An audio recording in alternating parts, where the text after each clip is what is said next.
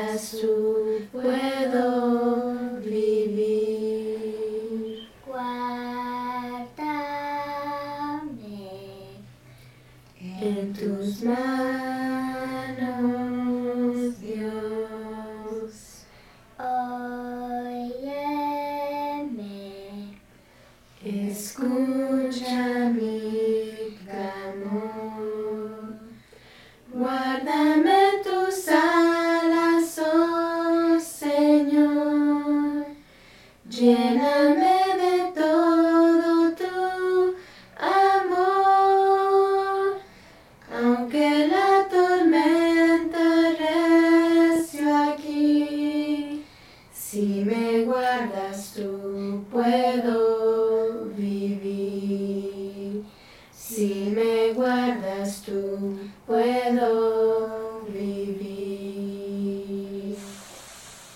Estamos viendo esta serie y tiene por título eh, Mujer y estamos, eh, creo yo que es en la quinta eh, mujer de las que hemos visto. Hemos visto hasta el día de hoy eh, Eva o Isha, la, la varona de, de Adán.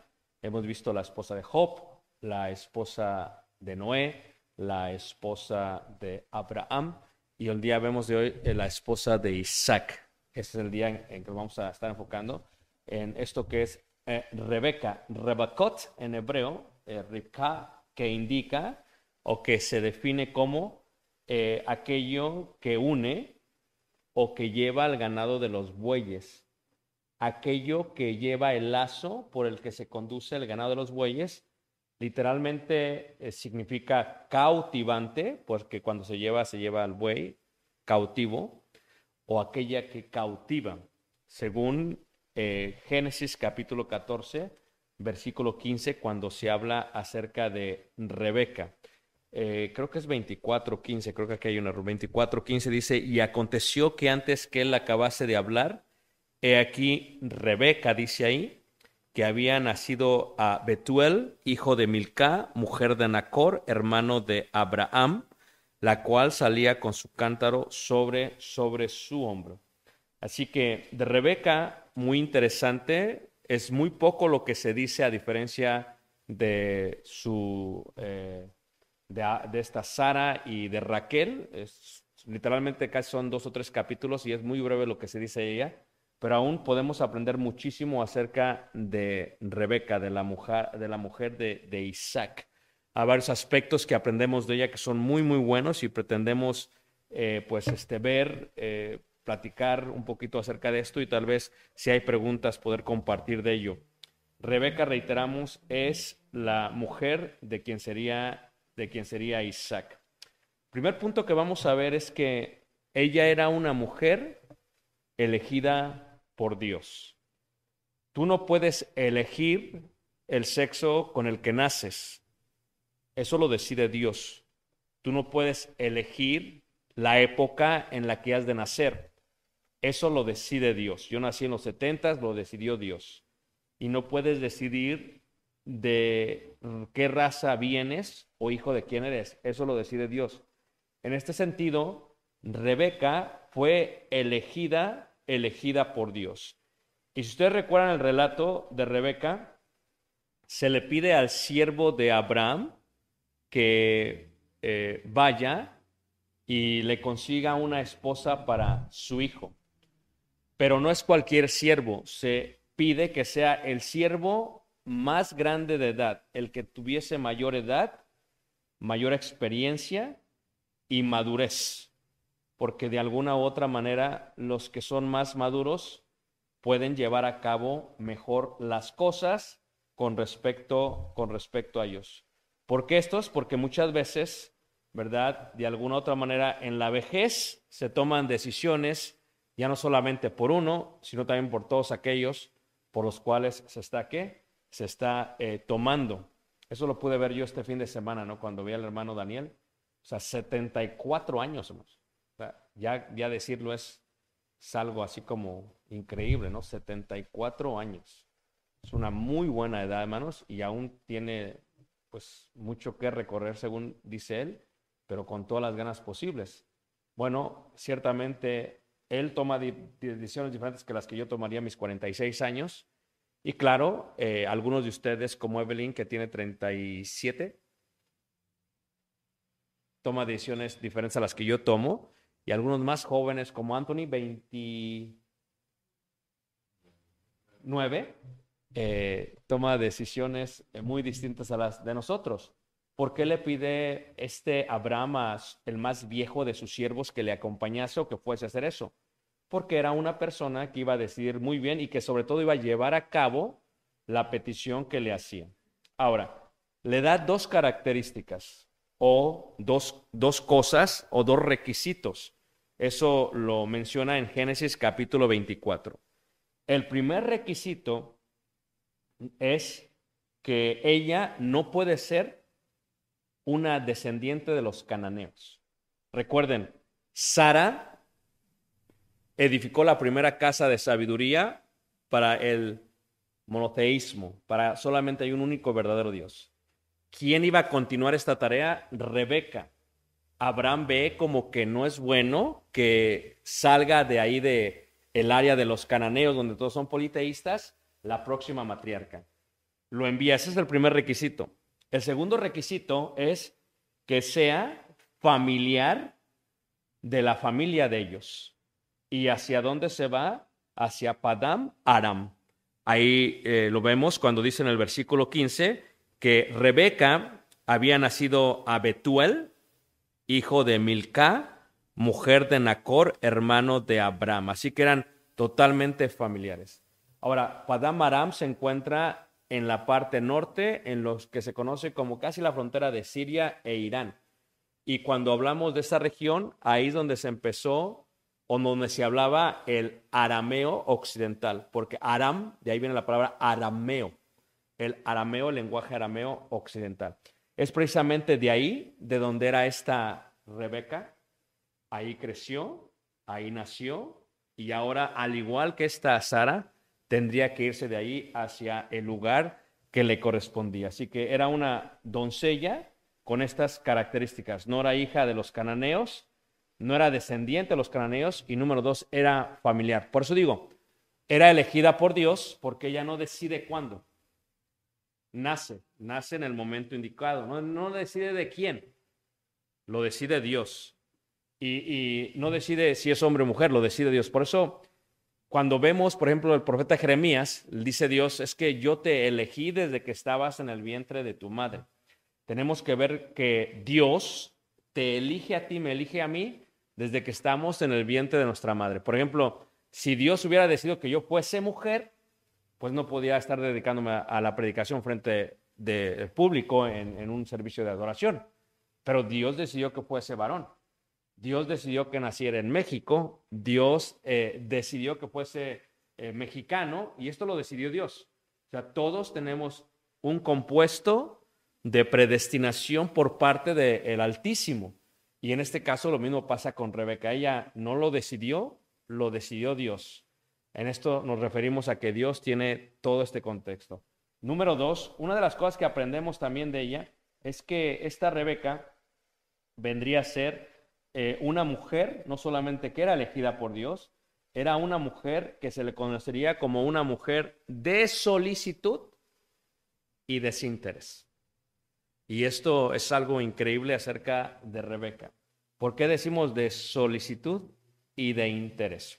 Porque cuando vemos la lectura, dice ahí en Génesis 24, en el versículo 7, dice en lo que iba finalizando la lectura nuestro hermano eh, Ranulfo dice, Jehová Dios de los cielos, que me tomó de la casa de mi padre y de la tierra de mi parentela, Y me habló y me juró diciendo, a tu descendencia daré esta tierra, él enviará su ángel delante de ti, y tú traerás de allá mujer para mi hijo.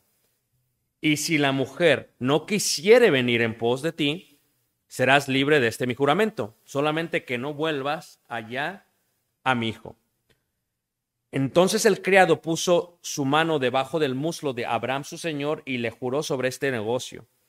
Y el criado tomó diez camellos de los camellos de su señor y se fue tomando toda clase de regalos escogidos de su señor y puesto en camino llegó a Mesopotamia, a la ciudad de Nacor, e hizo arrodillar los camellos fuera de la ciudad junto a un pozo de agua a la hora de la tarde, la hora en que salen las doncellas por agua.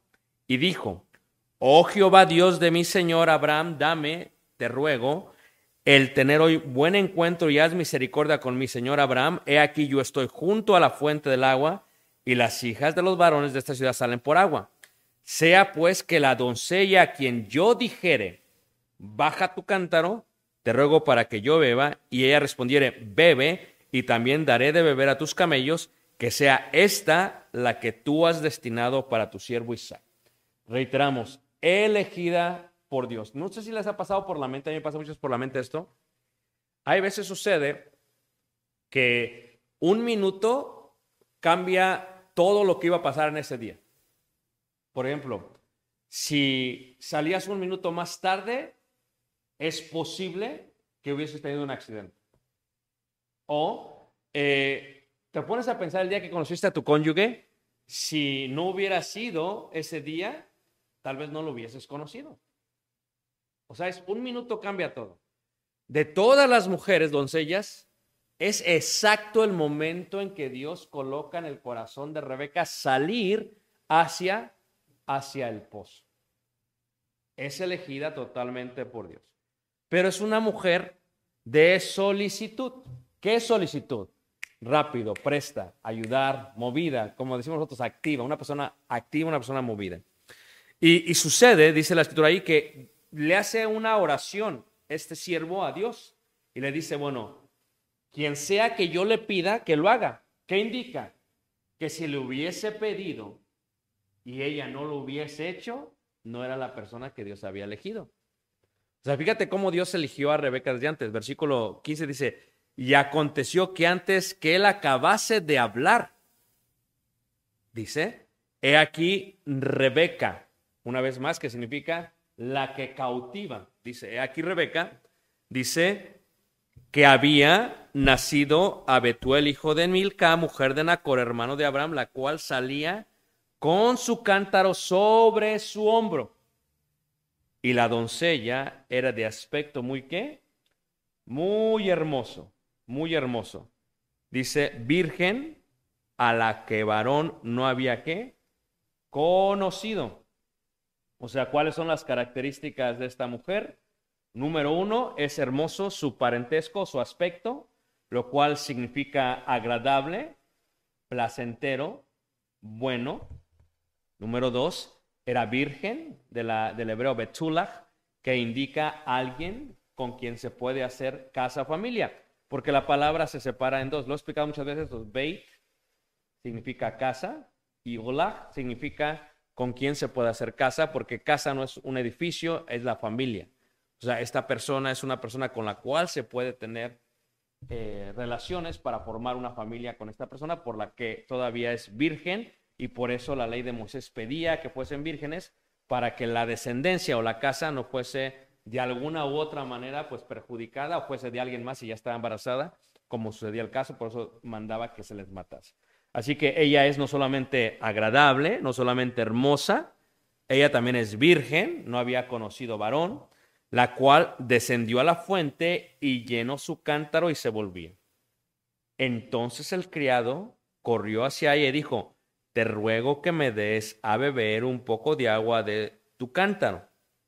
Aquí hay dos cosas importantes. Número uno, que requiere doble trabajo. Y no todos estamos con la misma solicitud de hacerlo dos veces. Ya lo hice, ¿por qué lo tengo que volver a hacer? En el caso de Rebeca, o de Rebeca, lo que sucede es que le dicen, ¿ok? Dame un poco de agua, ya lo había llenado, si le da agua, tiene que volver a llenar qué?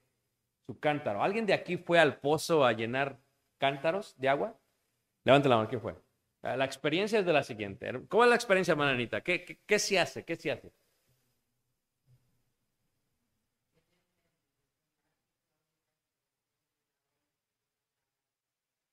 Entonces, el cántaro indica que tienes que subir, dependiendo la, la medida del cántaro, hasta 5, 6, 7, y no es fácil.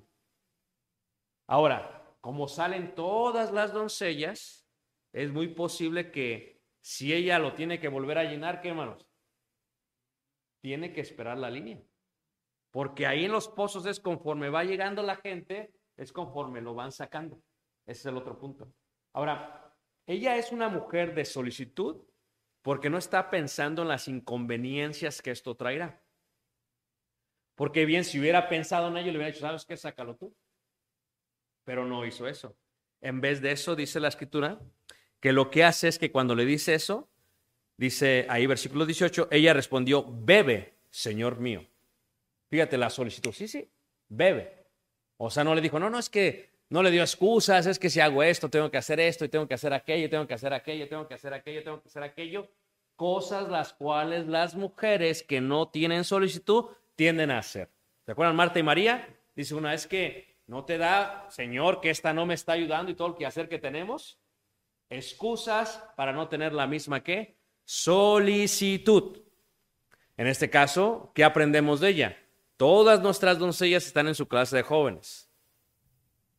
¿Ah? Estamos de acuerdo que cada vez que pasa una generación, la gente o se hace más perezosa, más floja, o tienen menos solicitud. Son respondonas, algunas de ellas. Levante la mano quien tiene hijas que de alguna manera responden de más. Están ellas allá, no se preocupen. Ahí está. Y desde pequeña, ¿quién es más? ¿Adali ¿Quién, ¿Quién más? ¿Mucho? Mucho. Imagínate, ¿y tiene cuántos años? Cinco. ¿Puedes imaginártela a los 18 años? A los 18 años, como dicen por ahí, chiquita, pero, pero picosa. O sea, que no va a ser 18 años. A ver, los hermanos López no los veo, pero ¿algunos de ustedes responden mucho, este, Jesse, eh, Merari? ¿Tienen a responder o no? ¿Quién más? ¿Tú o Merari? Merari, sí, muy bien. O, ¿Así o así? Ah, hazle así. Eh, eh, fíjate, ¿qué sucede? Que cuando uno va a un lugar, como yo acabo de regresar, y esta vez me llevé a Caleb, los hermanos dicen, te traes a toda la familia, ¿eh? Digo, ok, me lo traes, no hay problema. Y entonces, ¿qué pasa? Caleb, pues, ve, ¿y qué pasa? Ya hay doncellas y uno empieza a ver, ok, Caleb está pequeño, pero si tuviera ya edad para casarse, pues uno ya empieza a ver. ¿Qué es lo primero que uno va a hacer? Preguntar o ver. ¿Quién de las jóvenes tiende a tener más hospitalidad? ¿Quién de las jóvenes tiende a ayudar más? ¿Quién de las jóvenes es más fiel? ¿Quién de las jóvenes tiene más solicitud? Porque si se conocen con solicitud, normalmente van a ser mujeres que activas y una mujer con solicitud es necesaria para la edificación de un hogar. Porque hay mujeres totalmente perezosas, flojas y que aunque venga el tren no se quitan de la vía. ¿Estamos de acuerdo, hermanos? Que se levantan ahí como a las 10, a las 11 o si se levantan temprano, se regresan para recuperarse. Entonces, hay mujeres que se les pide algo y se excusan. No era así Rebeca.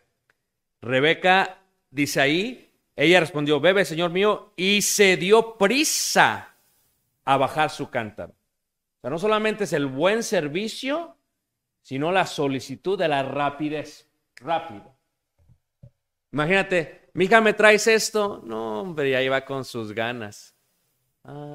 no, pues mejor voy yo. Fíjate, en el favor, dice ella, Señor mío, y se dio prisa, bajó su cántaro sobre su mano, dice, y le dio a beber. Y cuando acabó de darle de beber, dijo, también para tus camellos sacaré qué? Agua. Fíjate la solicitud de esta mujer. Increíble. Porque otras dijo, no, ya, ya acabó. Pues ya no, ahí la vemos. Que ahí se quede. Pero no, acaba y todavía se preocupa por quién, hermano. Por los demás. Fíjate qué interesante, hermano. Por los camellos.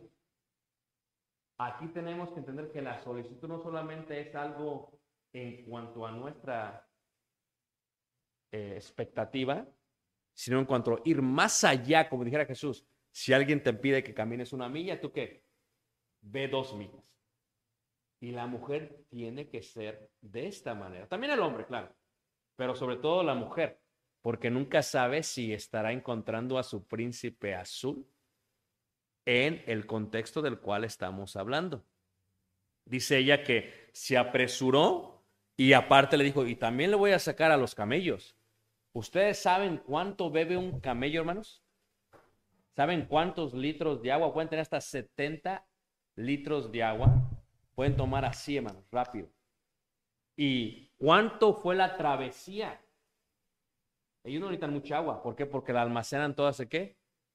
En su cuerpo. ¿Cuántos camellos eran? Diez. Diez. Dice, imagínate. No, hombre, ya le di a él. Fíjate, las mujeres de hoy. Ya le di a él. Uno, dos. No, hombre, esto va para largo. Fíjate, la, fíjate el pensamiento, ¿no? Ya acabó, le doy a quién A los hmm. Y luego no solamente eso, dice la escritura, dice, y se dio prisa, dice, y vació su cántaro en la pila y corrió otra vez al pozo para sacar agua. Fíjate, no iba con sus calmas, bien calmuda, ¿va? No es como que, ay, voy otra vez por el agua. No, no. ¿Por qué se da prisa? No es necesario. Se dio prisa al bajar, se dio prisa al llenar la pila, se dio prisa al ir. La pregunta es, ¿por qué se da prisa, hermanos? Lo dijera mejor Pablo, en lo que se requiere diligencia, ¿no qué? No perezosos.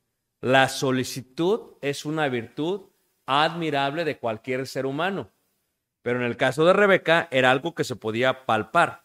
Dice, y corrió otra vez al pozo para sacar agua y sacó para todos sus camellos. Fíjate, cómo satisface la necesidad de todos, no nomás de uno, no nomás de dos, no nomás de tres. Y ahí está sacando, ¿qué hermanos? ¿Y, para cuántos camellos, hermanos? Estamos hablando de mínimo 700 litros de agua, hermanos. Cualquiera de nosotros hubiera puesto una bomba así de eléctrica para de volada. Esta era a mano. Solicitud. Pronto. Y dice ahí, y el hombre estaba maravillado de ella, callando, dice, para saber si Jehová había prosperado su viaje o no. Ahora, ojalá diga ella, sí quiero ir contigo, porque no la puede obligar. ¿A dónde? Que, que allá, que, un, que allá Isaac, que quién sabe qué, que allá en tierra de Canaán, tendría que salir también de su área de comodidad. Pero luego es desinteresada, ¿por qué?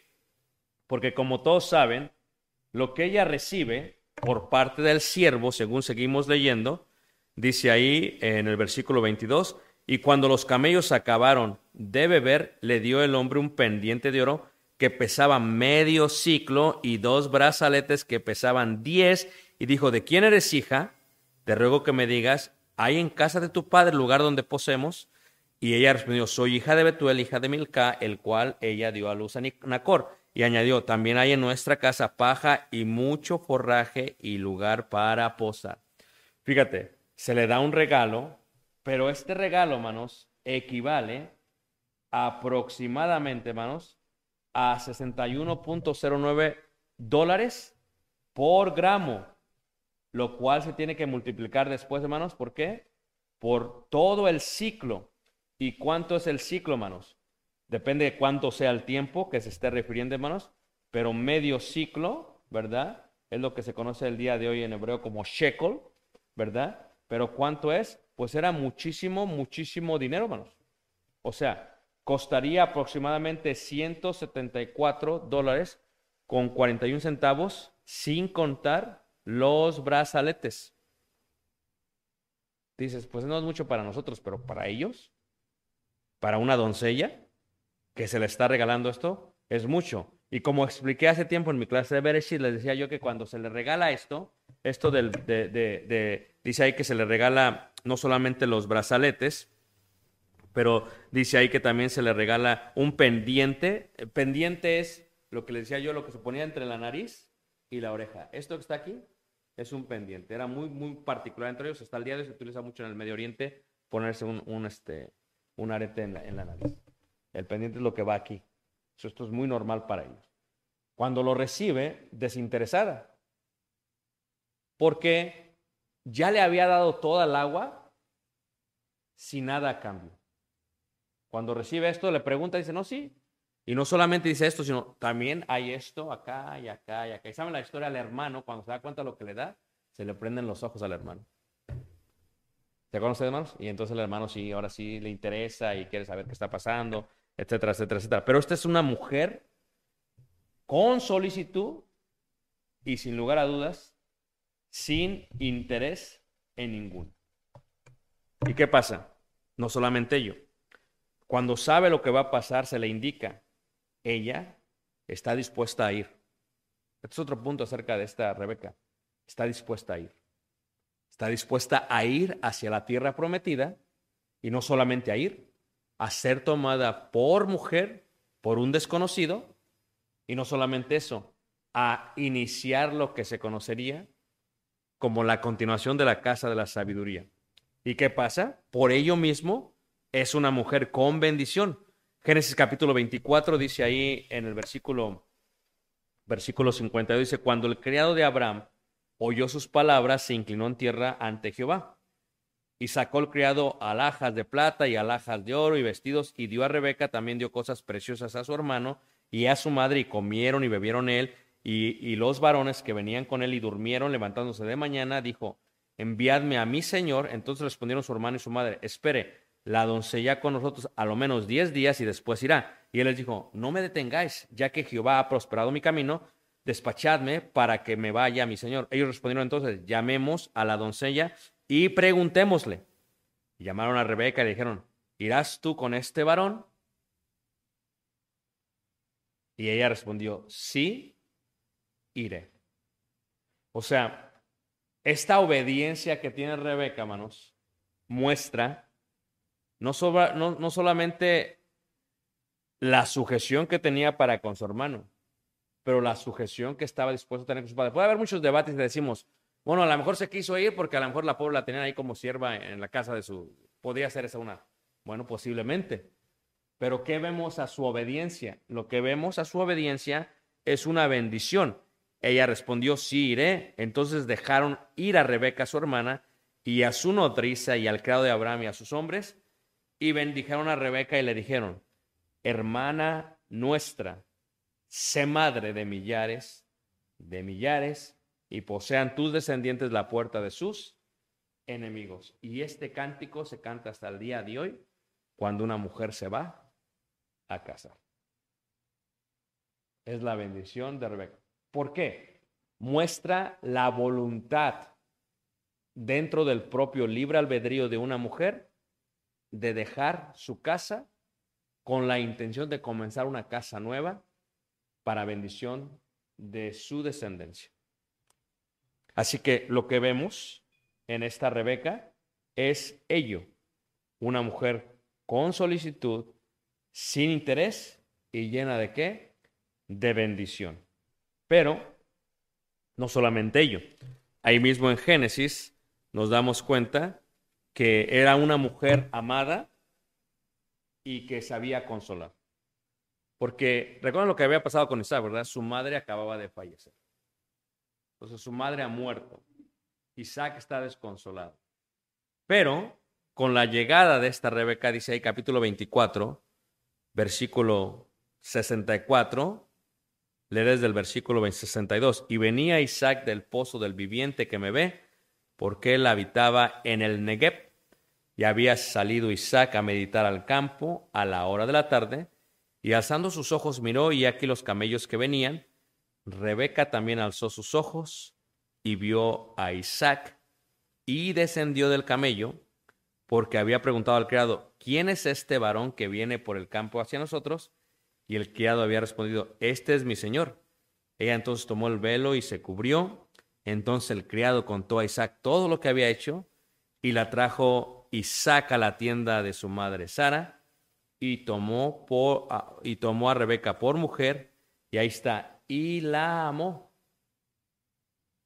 Y se consoló Isaac después de la muerte de quién?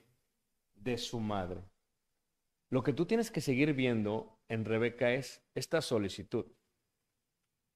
Cuando ve a quien va a ser su esposo, baja, se cubre, va. Pero hay otra cosa interesante, hermanos. Lo que puedes ver de ella es que, ¿por qué caso la María Isaac?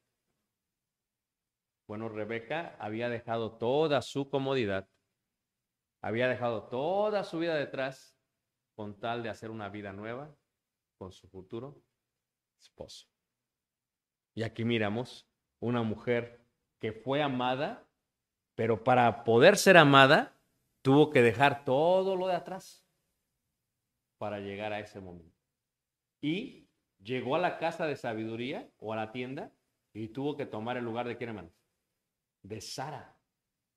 Lo que tú tienes que entender es que para que todos llegasen a tener al único Dios y verdadero, la mujer de Abraham, de Isaac y de Jacob fueron cruciales para que esto funcionase. Entonces, Rebeca hizo un excelente trabajo, aunque después veremos que cometen algunos errores, pero es un excelente trabajo para poder llevar a cabo esto. ¿Por qué se le amó? Porque estuvo dispuesta a despojarse de su comodidad. Como mujer, si tú te despojas de tu comodidad, es posible que tu esposo te ame. Pero si no te despojas, nunca vas a ver si puedes ser amada. La otra cosa es, como mujer, ¿quién puede consolar mejor al esposo que la esposa? ¿Cuál es la diferencia de, de, esta mujer y de la esposa de Job? Muérete. O sea, en vez de consolarlo, ¿qué pasa? Muérete. En el caso de Rebeca no fue así. Rebeca consoló a Isaac por la muerte de quién? De su padre, o de su madre, perdón. Y esto fue de gran bendición para quién? Para ella. Pero no solamente ello, ¿verdad? No solamente la amó, ¿verdad? Y la palabra amar indica una acción, una acción. Ya de antemano ya había actuado, ya había dejado, pero demanda una, una acción. Aquí es donde empezamos a ver una de las debilidades de Rebeca. Esto no sucede hasta que nacen los hijos. Antes de ello, Rebeca es, es sublime en cuanto a su personalidad. Pero al nacimiento de los hijos, hermanos, empezamos a ver una gran debilidad de Rebeca. No sé si hay alguna pregunta aquí antes de continuar. Levanten la mano, ¿quién me entiende, hermanos? ¿Sí? ¿Alguna pregunta o comentario que quieran añadir a la lección?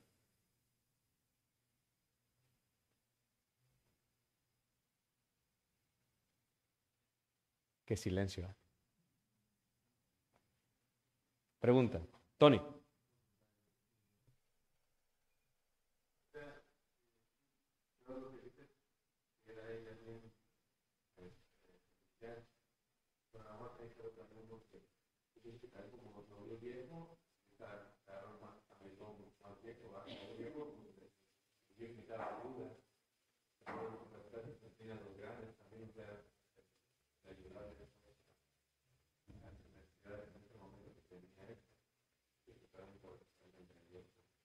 Por la vejez que lo veía. Muy bien, sí, puede ser que sí, porque en la hospitalidad antigua, quien llegaba era un deber darle su hospedaje. Pero la palabra que a mí me emociona mucho es la parte y se dio prisa, ¿no? Y se dio prisa para esto. Bien me había dicho, bueno, él está viejo, necesita, pero ¿y los camellos? Tal vez no necesitan tanta prisa como él. Pero aún en los camellos también se dio que se dio prisa. Vemos esa solicitud continua. Pero muy bien, muy buen comentario. ¿Alguien más? ¿Alguien más? ¿Alguien más? ¿No? Bueno, entonces, el último punto es esta parte del nacimiento de los hijos. Porque, si ustedes recuerdan, hermanos, con el nacimiento de los hijos se muestra una fractura que tenía esta eh, Rebeca. Rebeca es estéril al igual que Sara. Rebeca no puede tener hijos. Rebeca es tomada por Isaac y lo que hace Isaac es que le pide a Dios que le dé hijos. Ahí en Génesis 25, en el versículo 21 dice, y oró Isaac a Jehová por su mujer, que era estéril, y lo aceptó Jehová, y concibió Rebeca a su mujer. ¿Y qué es lo que pasa? Ella tiene lo que se conocería como gemelos, aunque realmente son más mellizos, pero bueno, así gemelos, ¿ok? Ella tiene gemelos. Son dos niños los que crecen y aún se muestra aquí, en el versículo 22, y los hijos luchaban dentro de ella. Y dijo, si es así, ¿para qué vivo yo? Y fue a consultar a Jehová. Y Jehová le responde, dos naciones hay en tu seno, y dos pueblos serán divididos desde tus entrañas. El un pueblo será más fuerte que el otro pueblo, y el mayor servirá que al menor. Fíjate, desde ese momento, ella ya sabe que quien va a tener más fuerza, quien va a tener más poder es quién, hermanos? El menor. Ahora, si era desinteresada cuando se refiere a la parte material. Pero hay veces, cuando se refiere a la parte emocional, es diferente. ¿Y qué es lo que sucede? Que cuando nacen, todos saben la historia, cuando nacen estos dos, los mellizos, uno se llama Esaú y el otro se llama, ¿qué menos? Jacob. Y aquí es donde ya empieza a cometer problemas. Dice en el versículo 28 que crecen ellos, ¿verdad?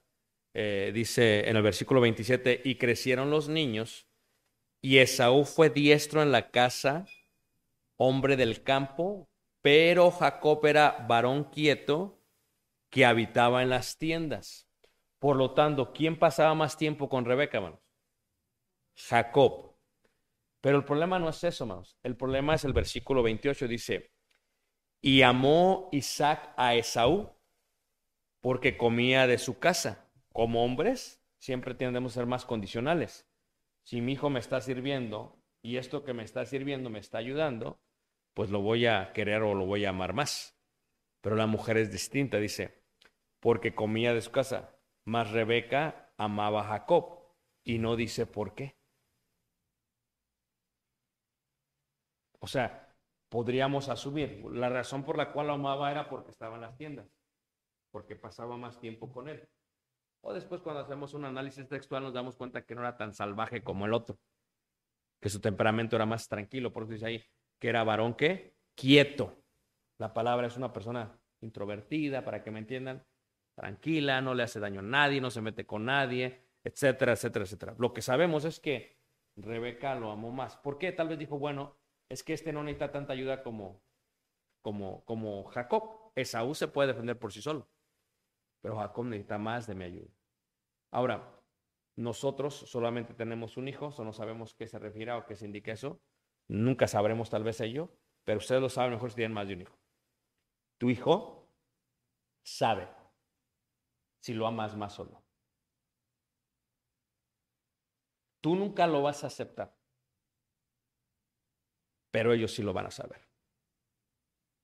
¿Cómo nos damos cuenta de la preferencia de los hijos? Hay de muchas maneras, de muchas formas, desde el momento en que se sirve la comida hasta el momento en cómo se habla, pero estamos todos de acuerdo que todos los papás tienen hijos preferidos, no voy a decir favoritos, preferidos, preferentes.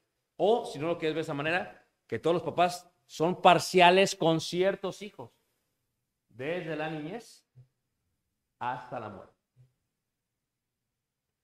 No lo voy a preguntar de esa manera, pero quiero preguntarle si alguien, levante la mano, ¿quién piensa que, que los papás muestran parcialidad muchas veces con los hijos? Levante la mano. ¿Quién puede decir? No, no que tú lo hagas con tus hijos, todavía no. Solamente no lleguemos a ese punto porque todos no van a, levantar la mano. Pero ¿son los papás parciales, sí o no? ¿Sí o no? ¿Quién se da cuenta de eso? ¿Quién? Los hijos. Los hijos se dan cuenta de eso. Los hijos lo pueden percibir. Iván, ¿tienes cuatro? ¿Eres parcial? No, tú no, porque nunca vamos a ir con es parcial. Pero si le preguntas a ellas, ellos saben con quién más. Anthony, ¿tú eres parcial? No, o sea, no, o sea, que nadie es parcial. Solamente Rebeca, la matriarca. Solamente este Isaac, porque Isaac también estaba siendo parcial, hermano. ¿Verdad? ¿Quién amaba a Isaac, hermano? A, a Esaú, ¿por qué? Porque comía de la casa, porque le daba de comer, ¿verdad? Nadie de nosotros podría decir que somos parciales. Rebeca fue parcial. Todos somos parciales. Sergio.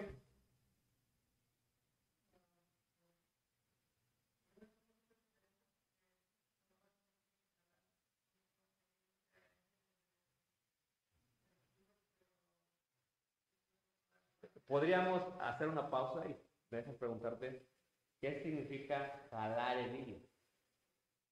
Porque ah, ahora no, no marcha lo que no sabemos procurar muy bien a esas palabras, también como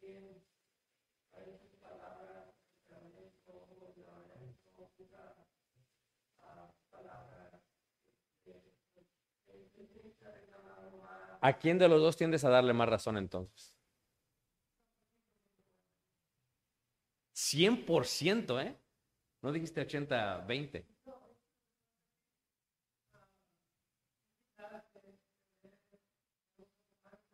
No, no, no se ve.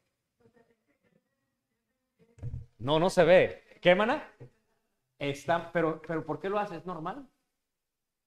Todos lo hacemos. Salvo los que tenemos Tony.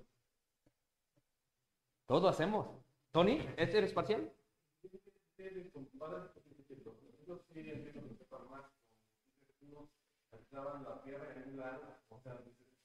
No, no. No, no, no, no.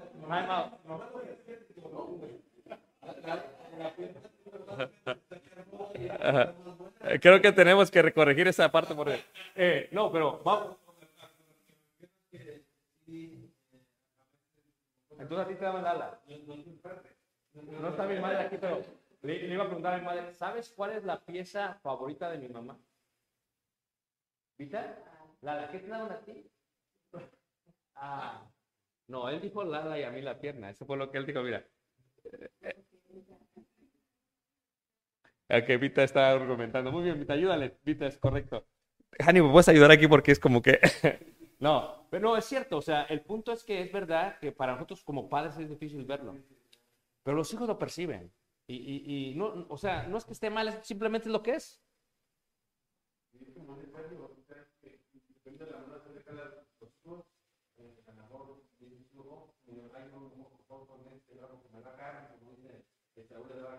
O sea, eh, eh, es un decir, pues, pero claro. tú lo pones de otra manera que no, no se sienta que hacemos igual, que tenemos algunas o, o hacemos diferencia como no. Parcialidad. Te pregunto, este, eh, si tú tuvieras la opción, Rebeca tuvo la opción, y la opción de Rebeca fue, ¿se le va a dar la bendición a mi hijo? Y yo todos sabemos la historia de lo que hace. Rebeca lo que hace es que primero se asegura de que le vendan la primogenitura. Primero hace eso Rebeca. Luego de eso, Rebeca se asegura de que ya cuando Isaac no puede ver, percibir quién es, se asegura de hacerle un guisado, de vestir con los mejores vestidos a su hijo, este, eh, Jacob de colocarle pieles de cabrito sobre los brazos para que lo confunda al papá. O sea, lo que hace Rebeca es que la parcialidad lo lleva a que no puede recibir, aunque es su hijo, ¿eh? Esaú, la bendición. Quien la tiene que recibir es que Jacob. O sea, es increíblemente la parcialidad que tiene. Podríamos decir que ella fue la causante de las peleas que tuvieron los hijos. Porque ciertamente cuando hay diferencias entre hijos, tales como la que estamos presentando ahorita en una forma eh, irónica o sarcástica jugando, es por qué? Porque eso se plantó por mamá. En este caso pasó lo mismo. Lo plantó Rebeca y lo va a cosechar Rebeca. ¿Por qué? Porque Rebeca estaba enfocada totalmente en Jacob. Y se aseguró que Jacob recibiese la bendición y no Esaú. La pregunta sería, ¿por qué? Sería que estaba tratando de cumplir la profecía que le había dado Jehová. Sería que pasaba más tiempo con él en las tiendas. ¿Qué sería? Si hacemos un estudio minucioso, lo único que podemos entender es que era una mujer parcial. Y lo llevó hasta el final, hermano. Se aseguró que Jacob recibiese, ¿qué manos? La bendición. Como mujeres y como hombres, tenemos que aprender, y es difícil, a ser imparciales. Es difícil, o sea, si no lo pudo hacer esta Rebeca, pues cuanto más nosotros. Pero tenemos que ser imparciales. Tenemos que aprender. Cuando se tiene más dinero que yo no lo tengo, ¿qué vas a hacer? Tony tiene tres. ¿Qué va a hacer? Y a veces la parcialidad se ve aún después de la muerte. ¿Cómo que mi papá? Somos tres. Me debo haber dejado el 33.33, 33, 33%. No. Mira, a Anthony le dejó 50% y a Osvaldo 40 y a Levi 10 y Jonathan no, a Jonathan no le dejó nada. O en este caso, mi papá, a ver, a Toño le dejó la pierna. Y al mayor la ala y al otro la otra ala y a Ricky. El pescuezo. No, no, jefecito, hay que ser parcial. No, hay que, esta parte aún después, pero lo que podemos aprender de esta mujer es eso. No quiere decir que no vamos a cometer esos errores, pero que debemos de tratar de no cometerlos. Aún se aprenden de los errores. Bueno, después nos damos cuenta que era voluntad de Dios que pasara eso, porque si no hubiera sido eso, ¿cómo hubiera venido la descendencia de Israel? Ok, preguntas, hermanos. Aquí lo voy a dejar, lo voy a cerrar aquí. Preguntas y comentarios. Tony, vamos, Tony.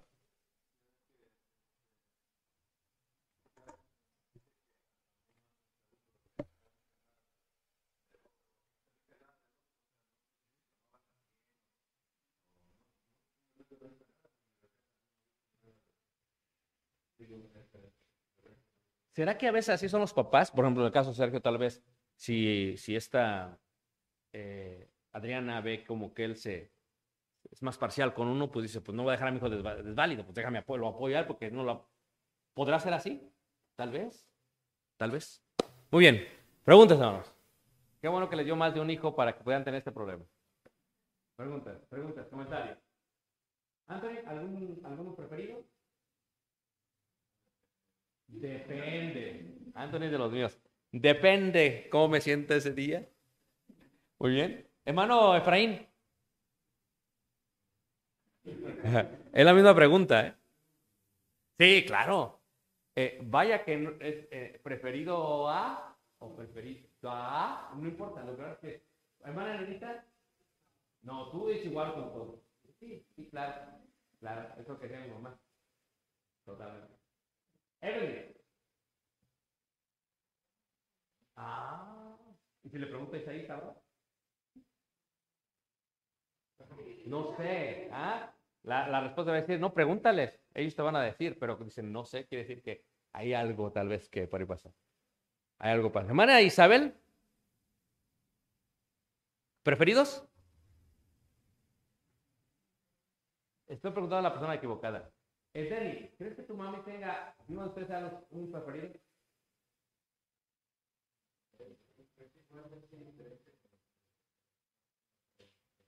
Ah, o sea que la hermana sí puede eh, aparentar su diferencia con todos.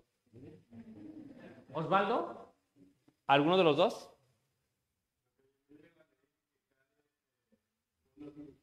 Como por ejemplo hoy comprar café medio, porque lo hago yo lo mismo. Entonces mañana si no lo hago porque me yo Ah, o sea que tú eres como Anthony, o sea, depende. Depende cuánto llores. Muy bien. Eh, Merari, ¿te puedo preguntar algo? Ahorita que no está tu mami. Eh, ¿Tienes tu mam- mami favorita en la casa? Sí. Aún voy a ir más allá. ¿Tiene tu mami alguno de los tres nietos es el favorito? Totalmente. O sea, hasta lo puedo ver yo desde lejos.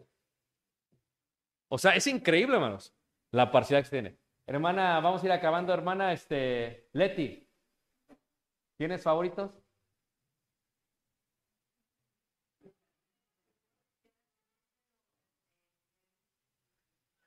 Ok.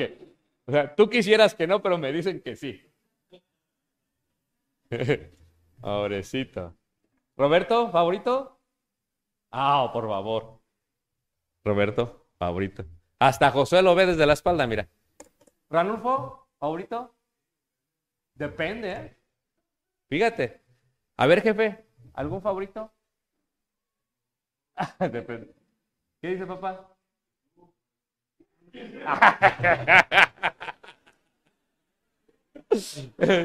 Que tú, te dije que tú. Oye, ¿no quieres venir a la casa a comer un, un pequeño este, guisado rojo que estamos preparando?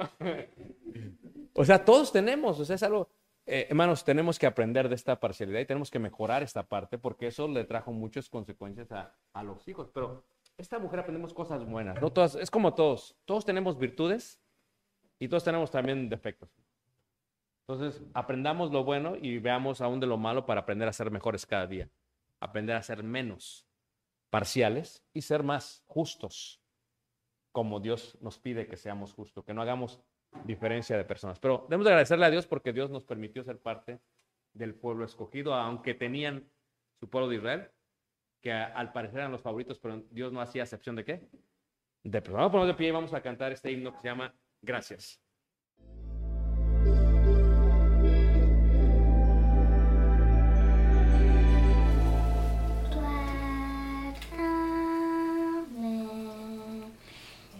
Tus manos,